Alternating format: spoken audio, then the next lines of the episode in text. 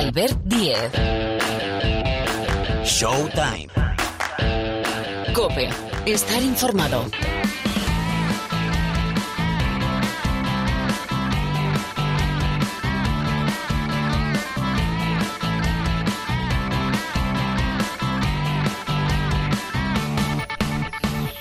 ¿Qué tal? ¿Cómo estáis? Bienvenidos, bienvenidas una semana más aquí al rincón del baloncesto de la cadena Cope. Todavía tenemos energías, todavía nos quedan programas. Arranca un nuevo capítulo de Showtime. Sí, no era un cambio de voz, sino que está a punto de quedarme sin voz, precisamente, pero vamos a ver si esto aguanta, que tenemos una versión short, una versión express, por todo lo que está pasando con unos eh, cuantos ejes básicos que son Victoria de Denver, los Nuggets, nuevos campeones de la NBA. Es el primer título de la franquicia de Colorado con un nombre por encima del resto. Nikola Jokic. Hoy en este programa Rubén Parra va a hacer la radiografía, va a diseccionar a los nuevos campeones de la NBA. Con el profe Miguel Ángel Paniagua vamos a repasar el mercado de la NBA. Es cierto que se está hablando mucho de Washington, de los Wizards y de Bradley Bill, pero atención que ya tenemos todos los banquillos, todos los banquillos completos para la nueva temporada curso baloncestístico 23-24. Pero es que por tener tenemos final de la Liga Endesa Barcelona-Real Madrid, el clásico, el único título que le queda al que opta esta temporada el Barcelona. Viene el Real Madrid de ser campeón de Europa, pero el factor pista en una final al mejor de cinco formato 2-2-1 es para el Barça. Arranca la final este viernes. Los partidos entre semanas son a las 9 de la noche. Los partidos el fin de semana a las seis y media. Viernes, primer partido en el Palau. Domingo, segundo partido en el Palau. La serie viaja la semana que viene a Madrid. El martes, tercer partido. El cuarto en Madrid, si es necesario. Y el quinto, domingo, día 25 en el Palau Blaugrana. Después preguntamos y les pedimos a los expertos especialistas del programa su opinión, su pronóstico de esta final Barcelona-Real Madrid. Se está hablando más del futuro de Mirotic y del futuro de la sección del Barça que de otra cosa que eso no ayuda, aunque es cierto que el Barça llega bien, ha hecho dos muy buenos partidos en Málaga para sentenciar por la vía rápida esa semifinal ante Unicaja. Por cierto, también es noticia el Gran Canaria, que renuncia a jugar la próxima edición de la Euroliga. Eh, money, money, money, money, money, money. Bueno, eh, más cosas. Os decía, hablando de baloncesto y de europeo, el europeo femenino que está en marcha con nuestra selección, que en el eh, primer grupo, en la fase de grupos, está junto a Letonia, Montenegro y Grecia. Arranca este jueves el Eurobásquet femenino. Y después, bueno, más historias que tenemos en esta, insisto, versión express de Showtime. Sabes que todo lo puedes escuchar a través de cope.es. Paires en la sala de máquinas. El saludo de Albert Díez al micrófono. Arrancamos hablando de la NBA.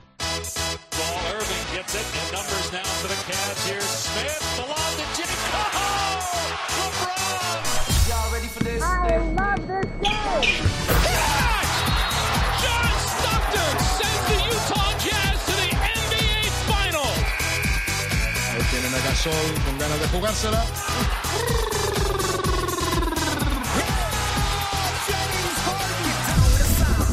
Bueno, pues territorio NBA para hablar de, del título de Denver y de muchas más cosas. A, a ver si está todavía resacoso. Eh, su premio lo tendrá, ¿no? Porque Jokic no tiene el suyo. Hola, Parra, ¿cómo estás? ¿Cómo estamos? ¿Todo bien? ¿Y qué vas a hacer ahora sin la NBA?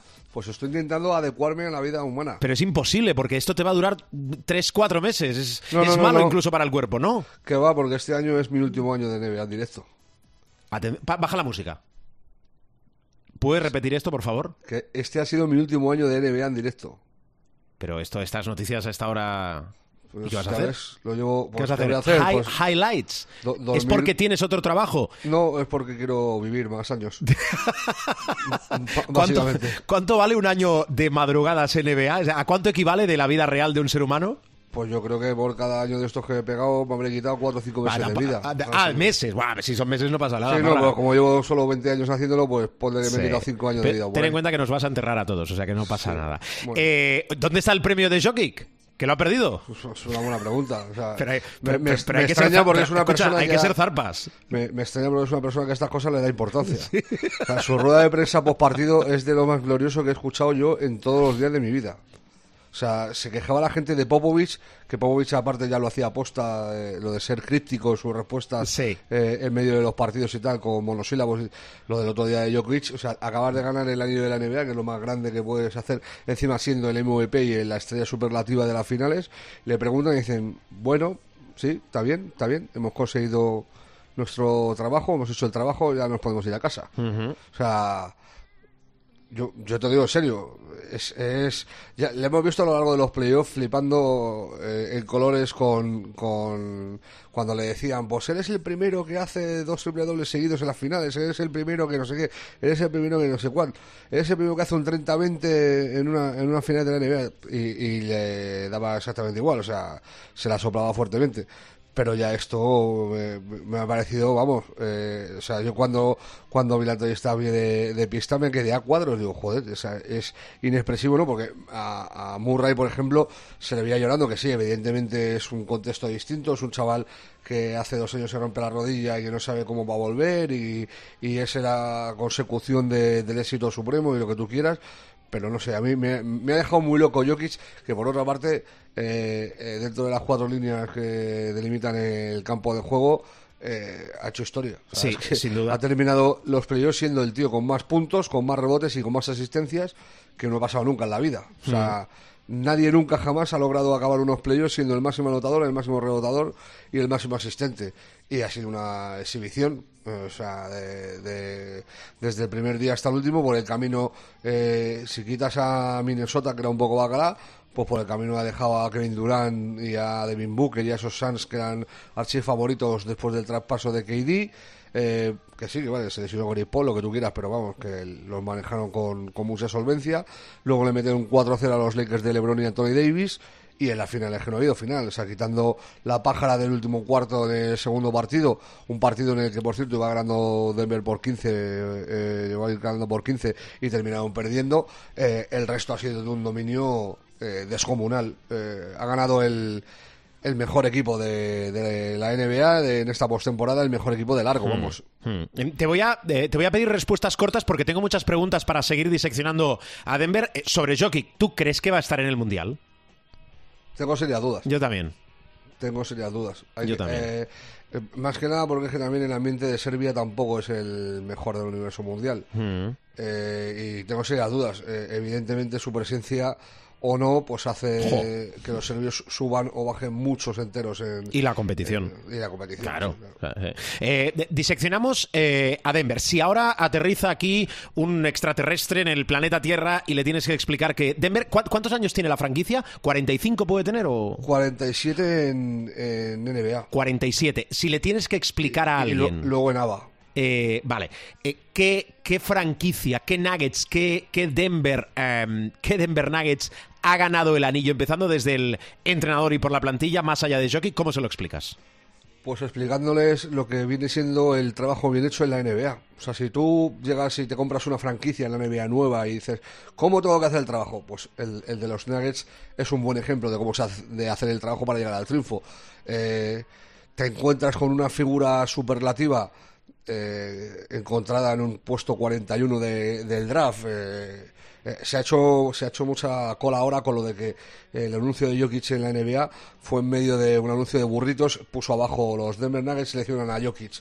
Eh, un anuncio de Taco Bell. Y con eso se ha hecho no no se han hecho bueno hasta aquí ha llegado hasta España. O sea la gente ha escrito artículos alrededor de eso que a mí me parece una chorrada. Pues es un tío que sale del 41 pues normal que hayan anuncios. Si luego eh, resulta ser que, que, que se convierte en un figura pues vale, pero ¿quién podía saber que Jokic iba a ser lo que ha sido? Pues empieza por ahí, un poco de golpe de suerte, luego buen trabajo drafteando a Jamal Murray y, y a Michael Porter Jr., que recordemos, lo hemos dicho 200.000 veces, era el uno de ese draft. O sea, era el número uno de ese draft antes de que empezara ese año. Estaba por delante de DeAndre Ayton y de Luka Doncic. O sea, eh, en el draft de, de, de Doncic, en el que sale tercero Luka, el que era el número uno era Michael Porter Jr. ¿Qué pasa? Que se, se lesiona la espalda, eh, se pierde casi toda la temporada universitaria y va bajando, va bajando. En el draft no le quiere nadie hasta que le quieren los Nuggets. Al chaval le han aguantado eh, dos años de penurias de lesiones y de tal y ha terminado el eh, resultado que cuando está sano eh, es un jugador excelso, dicho lo cual ha hecho una final lamentables. Pero bueno, eh, me da lo mismo, es un, es un jugador como, una, como un pino, o sea, una calidad tremenda.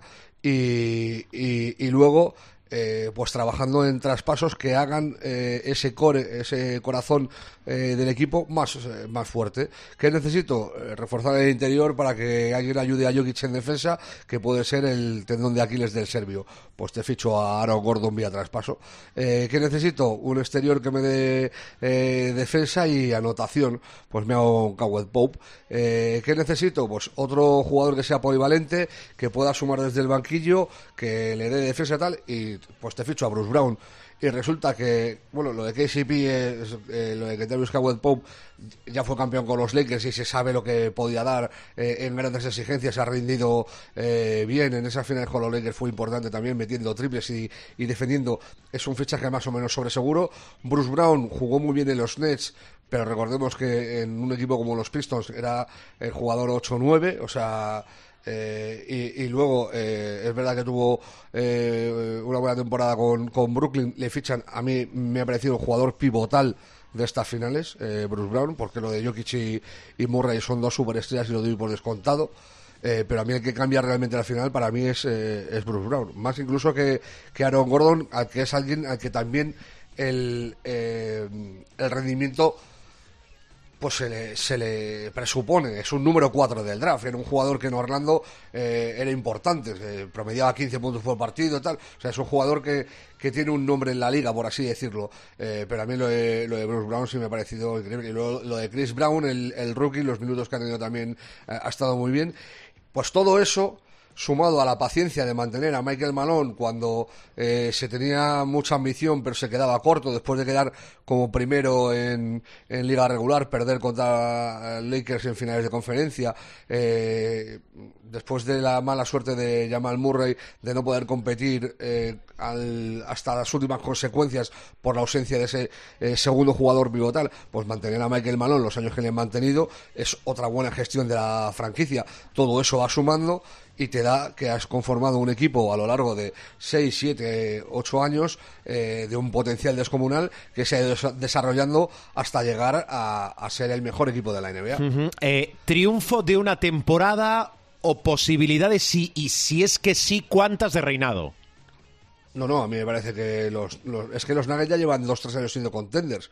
Eh, de hecho, si no se lesiona Jamal Murray, el, yo vamos, los, los playoffs de, de, de Jamal Murray en, la burbuja fueron la leche. Si, si no se llega a, lesionar, eh, yo creo que, que habríamos tenido eh, Denver peleando por el anillo los años anteriores también. Eh, lo que pasa que es eso, que se ha tenido que recuperar el chaval.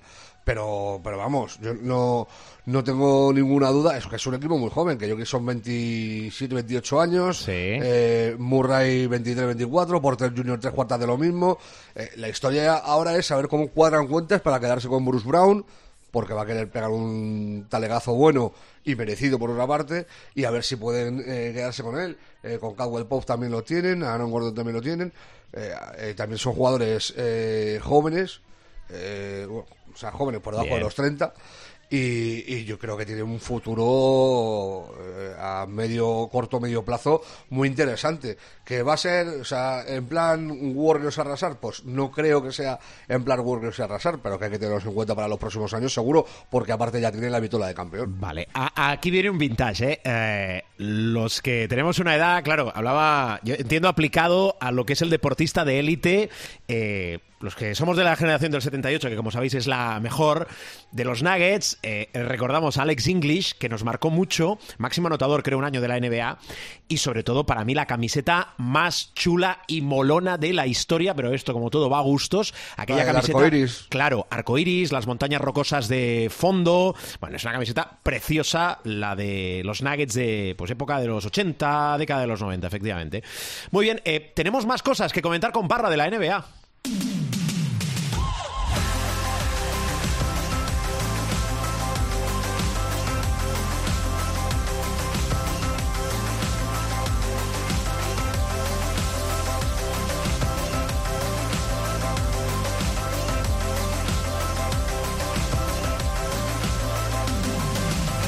Noticias de la NBA, el mercado, por ejemplo, eh, un nombre, Bradley Bill. Eh, ¿Qué va a pasar con su futuro? ¿Wizard sí o no? Pues están abiertos a negociaciones y, y, o sea, eh, Bill lleva varios años queriendo irse, eh, no han llegado nunca a, tener un acuerdo, pero esta vez parece que sí, que los Wizards están abiertos a, a negociar y a colocarle en algún sitio para sacar algo, algo a cambio. Eh, van a ser pues esta semana que, en la que estamos y la que viene hasta el jueves que sea el draft va a ser 8 o 10 días muy moviditos Sí. porque la gente quiere colocarse. Eh, a mí de todos los rumores que han salido, el de Bill no me parece ni medio raro, o sea, me parece hasta, hasta normal si quieres eh, verlo así.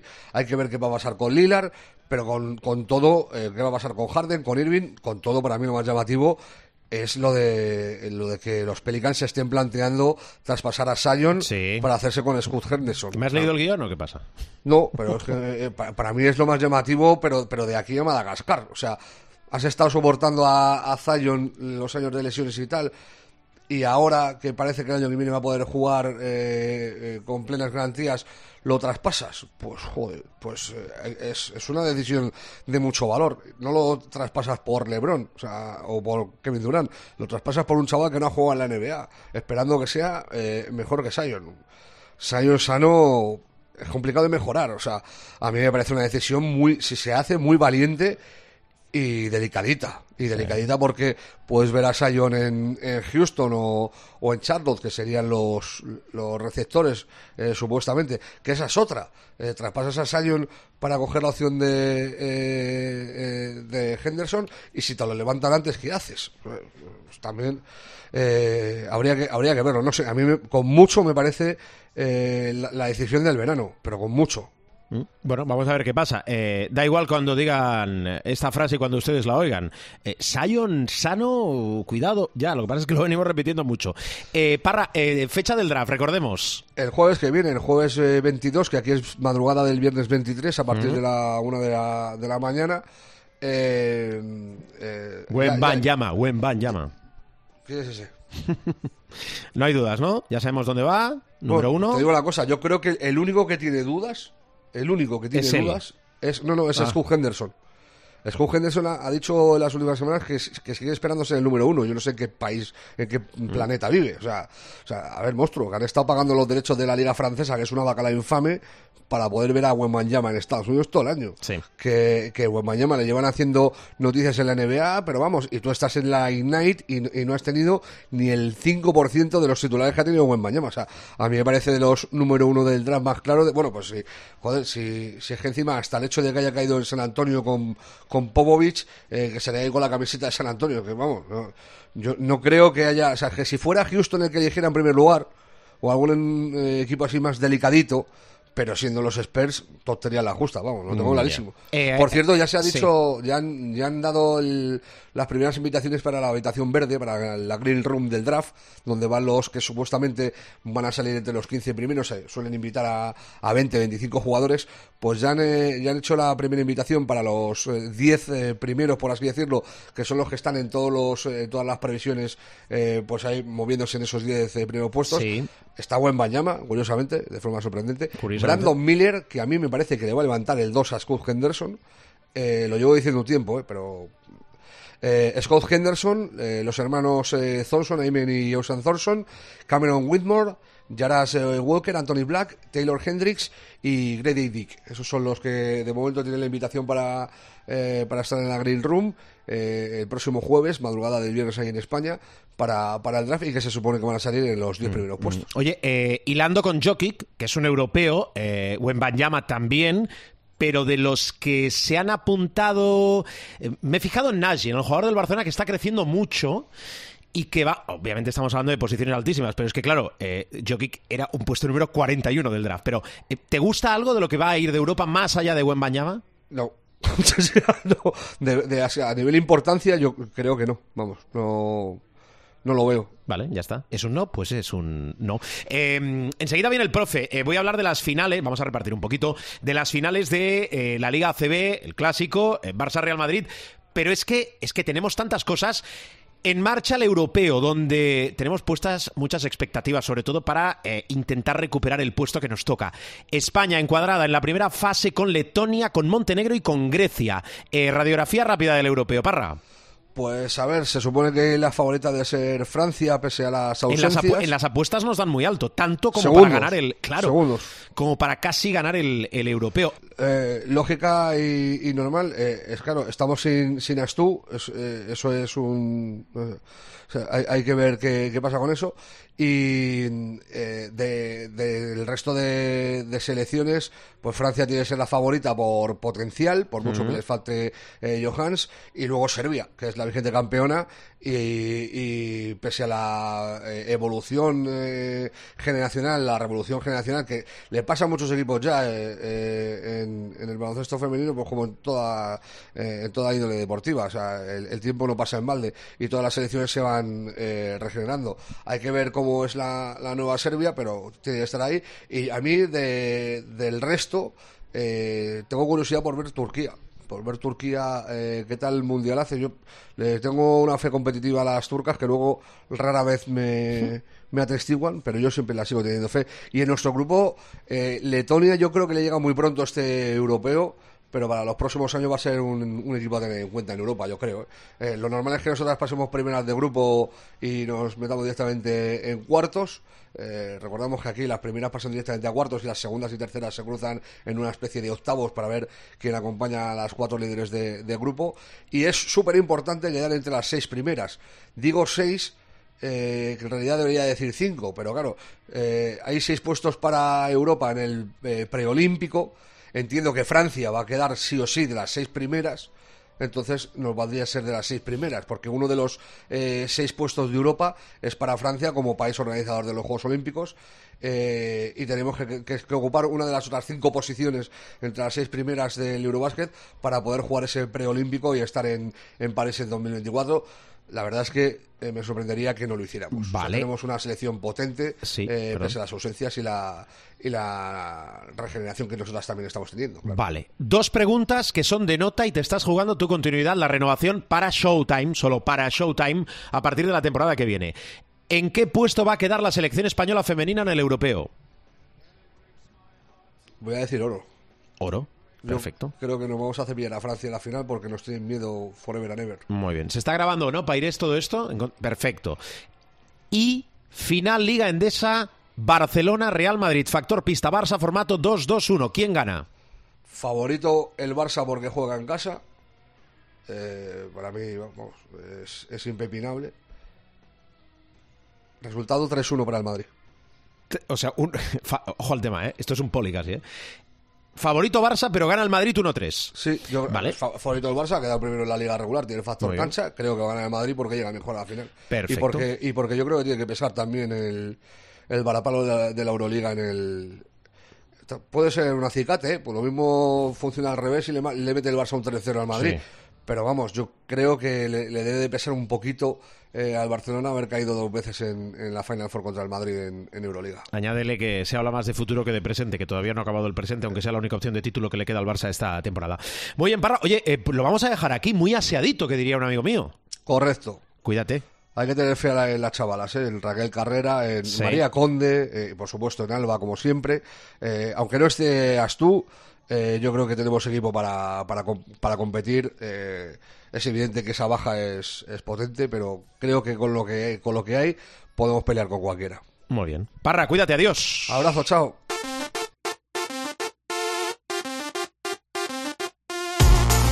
Lo dicho, saludamos a nuestro profesor, es el profesor de la COPE, Miguel Ángel Paniagua. Hola, Pani, muy buenas. Muy buenas. Eh, bienvenido post COPE Vietnam. ¿Qué tal por allí? Muy bien, muy bien. Calor húmedo, eh, pero un país uh, fascinante y muy recomendable. Sobre todo recomendable, que es lo que nos interesa. Recomendable Vietnam, ¿no? Sí, sí, sí. Vale. Antes de que encarezca mucho más, ¿eh? porque está transicionando a... Es un país comunista, como sabes, pero está transicionando, eh, siguiendo el modelo de China, que tiene una gran influencia sobre Vietnam, eh, transicionando hacia un comunismo barra capitalismo sin duda va a encarecer todo, eh, desde los hoteles, las comidas, el transporte, todo. O sea que eh, el que tenga que ir, que vaya lo antes posible. Mm, Bueno, pues apuntado está. Es un viaje de esos exótico, es diferente. Ya lo comentamos cuando eh, partía Miguel Ángel Paniagua. A ver, Pani, hilando temas, que vengo de hablar con Parra, después te pregunto por, eh, por lo de Denver, te pregunto por los banquillos de la NBA, que ya creo que tenemos todos, eh, pero antes finales de la Liga Endesa. Eh, Barça-Madrid, el clásico, lo que bueno, es lo normal, ¿verdad? Es lo que todos entendemos que se va a dar. La normalidad sería que alguno de los dos no estuviese y después analizar el por qué. Pero es cierto que desde el lado azulgrana viene, viene muy marcado este tramo final de temporada por el futuro, ¿no? Se habla más de futuro que de presente y todavía le queda este título como, como opción de título al Barça esta temporada. Sí, de hecho a mí me sorprende, por ejemplo, que el Barça haga público que rescinde el contrato de Mirotic justo cuando se va a afrontar una final, ¿no? Eso tiene además un arma de dos filos. Puede ser que el jugador eh, actúe hipermotivado por el hecho de que es su despedida, pero también tiene el, la posibilidad de que, bueno, pues, pues diga, oye, pues mira, ya me han rescindido el contrato. En fin, veremos. Sí es verdad que se habla más de futuro y muy condicionado por la situación económica del, del Fútbol Club Barcelona, pero es que es lo que hay, ¿no?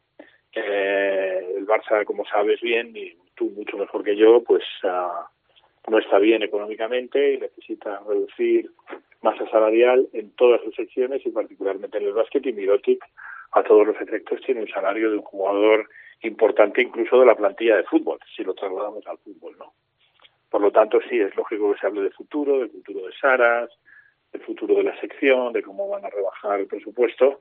No sé si, repito, no sé si es eh, lo más aconsejable desde el punto de vista motivacional, pero es lo que hay. Y luego centrándonos en el, en el básquet propiamente dicho, que es lo que nos gusta, pues decirte que estamos ante el enésimo Barça Real Madrid, eh, muchas finales se han dado ya, pronóstico incierto, y veremos a ver, habrá para mí dos factores decisivos como siempre eh, Eddie Tavares en el Real Madrid, un jugador que modifica eh, la manera de jugar del contrario y en el Barça el jugador que tácticamente es más difícil de parar para el Real Madrid que es Mirotic, veremos cómo está física y sobre todo anímicamente. Mm, muy bien, eh, vaticinio, pronóstico, profe.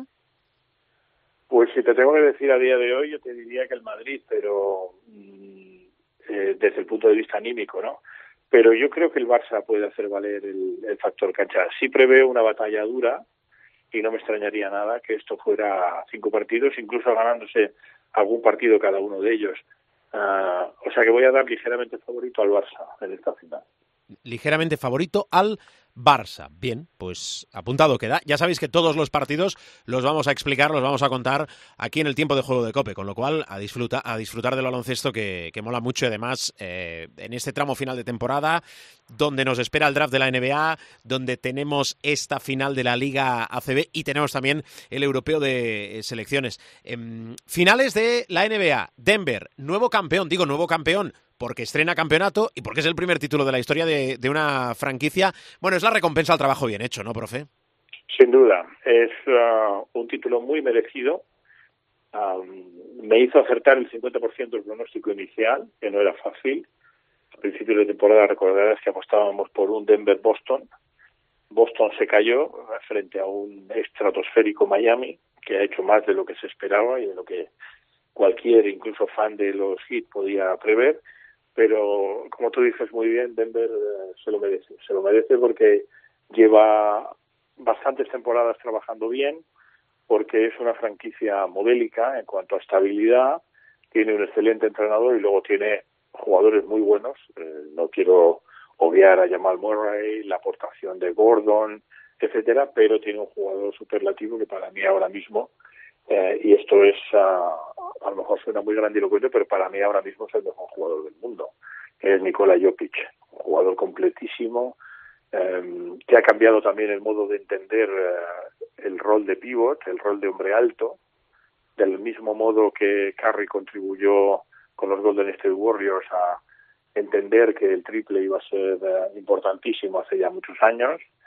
pues a Jokic nos desvela que el pivot moderno, un pivot versátil, pasador, eh, casi te diría un point center, ¿no? Una especie de base pivot con una inteligencia baloncestística descomunal, pues uh, que ya se mereció el MVP de la temporada regular, pero por cuestión de marketing y probablemente para no darle el tercer título consecutivo, pues se lo quitaron y se lo dieron a Envy, también muy merecido, o sea, no no hay ningún desdoro en el hecho de que Embiid haya sido MVP en la temporada regular, pero eh, el título de Denver, la aportación de Jokic, el hecho de que es MVP de las finales, yo creo que hace justicia a una franquicia, a un equipo, a un entrenador y a unos jugadores encabezados por Jokic que se merecen vivamente este primer título en la franquicia de Colorado y ya quedan cada vez menos equipos en la NBA que nunca han ganado. Mm. Es verdad. Bueno, pues eh, a ver si tiene continuidad o no tiene continuidad. Antes lo hablábamos con eh, eh, Parra. Por cierto, hablando de futuro, no me equivoco si te digo que no quedan banquillos. Están todos llenos ya, ¿no? En la NBA, todos los banquillos llenos. Sí, sí. Están todos llenos. Toronto fue el último en, en, hacerlo. se han quedado fuera nuestros nuestros favoritos, ¿no? los los españoles, tanto Jordi Fernández como Sergio Scariolo pero bueno, en el caso de Sergio, yo creo que su futuro inmediato está en, Europa. En el caso de Jordi, ya lo hemos comentado eh, muchísimas veces, yo creo que es simplemente cuestión de tiempo de que encaje en, en, un equipo, ¿no?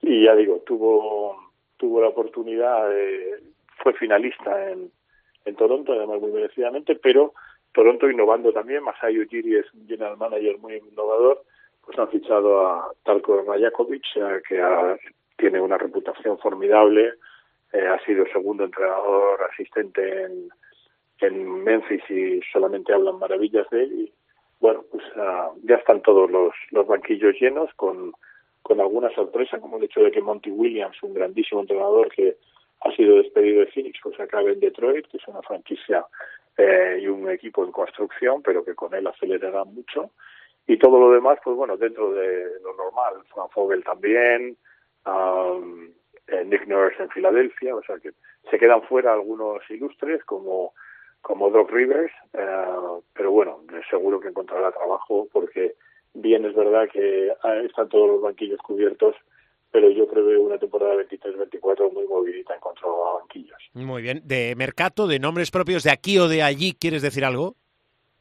Bueno, todo el mundo, como tú has dicho, está ya pendiente del, draft.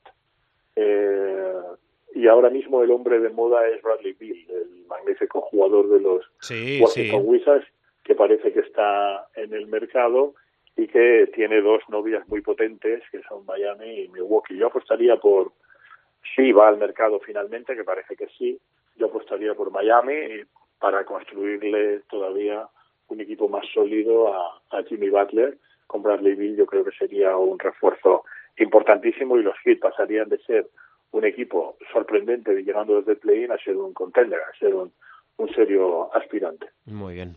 Perfecto, profe. ¿Alguna cosa más? Pues nada más. Eh, que no es poco. Que no es poco. Estamos de bueno, sí, Sion Williamson también, que aparte de porque hay una actriz porno que reclama paternidad, esto no es sorpresa en la NBA, porque los que tenemos ya una cierta experiencia, conocemos jugadores que tienen, siempre me acuerdo de Sean Kemp, que tiene 11 hijos de 13, eh, con 13 mujeres diferentes.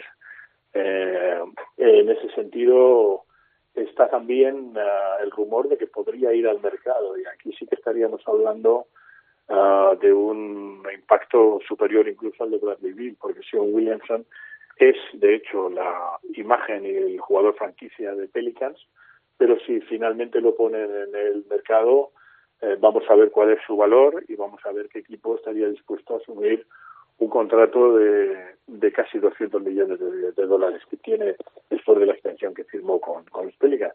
No sería sorprendente que Sion Williamson acabara en el mercado y acabara por ahí en, en algún equipo. Pues dicho está. Feliz semana, profe, aunque te voy a escuchar de aquí poco, depende cuando tú estés escuchando este podcast de baloncesto de la cadena COPE con las finales de la Liga ACB de baloncesto en el clásico entre el Barcelona y el Real Madrid, el Real Madrid y el Barça. Gracias, Miguel Ángel. Un abrazo muy grande.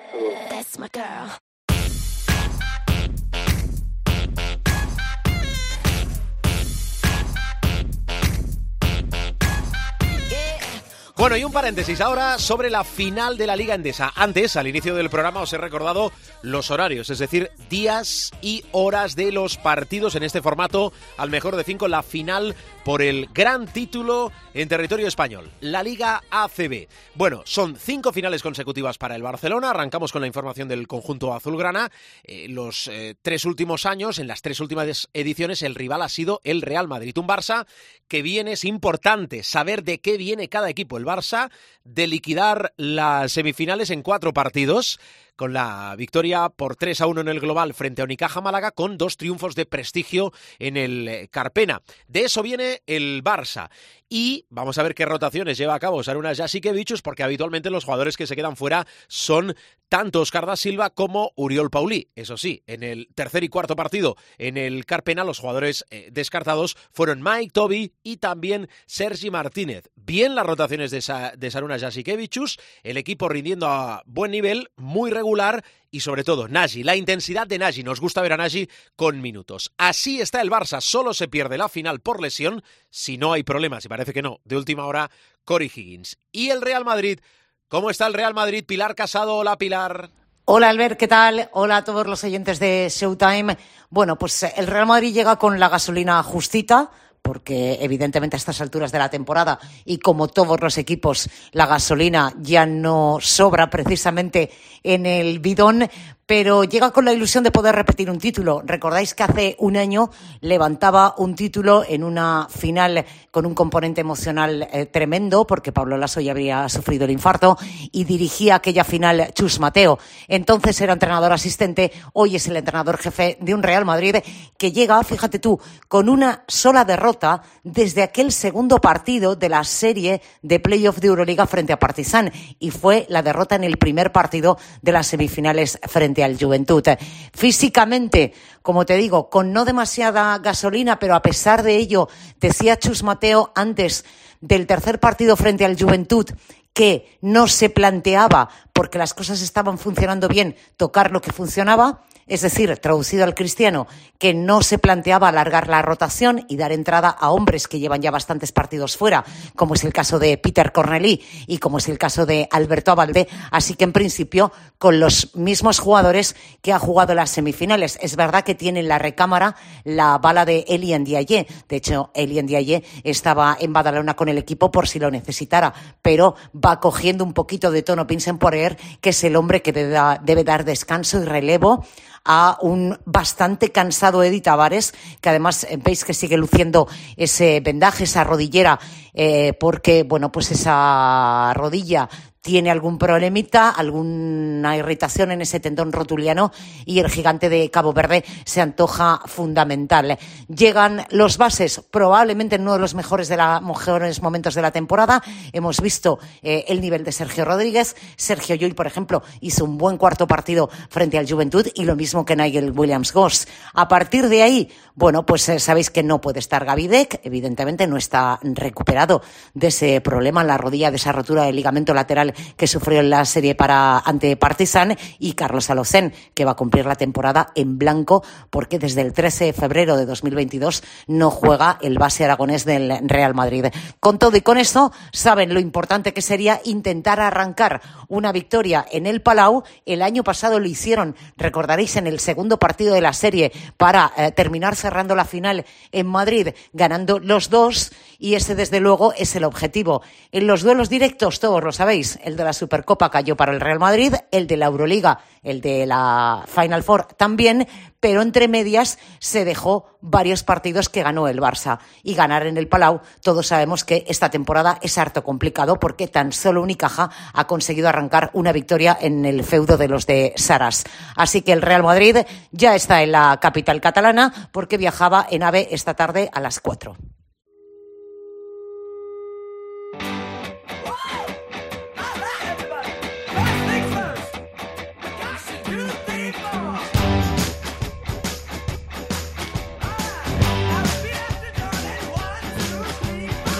Nos vamos, cerramos el capítulo de esta semana, bajamos la persiana, la semana que viene más. Vamos a ver por dónde navega, cómo arranca esta final de la Liga Endesa entre el Barcelona y el Real Madrid. Sabéis que, como os decía al inicio del programa, habitamos, estamos siempre en nuestra web www.cope.es y también en los principales kioscos o portales de descarga, caso de iTunes o de iBox. Gracias por escucharnos, gracias por aguantarnos y que el baloncesto os acompañe.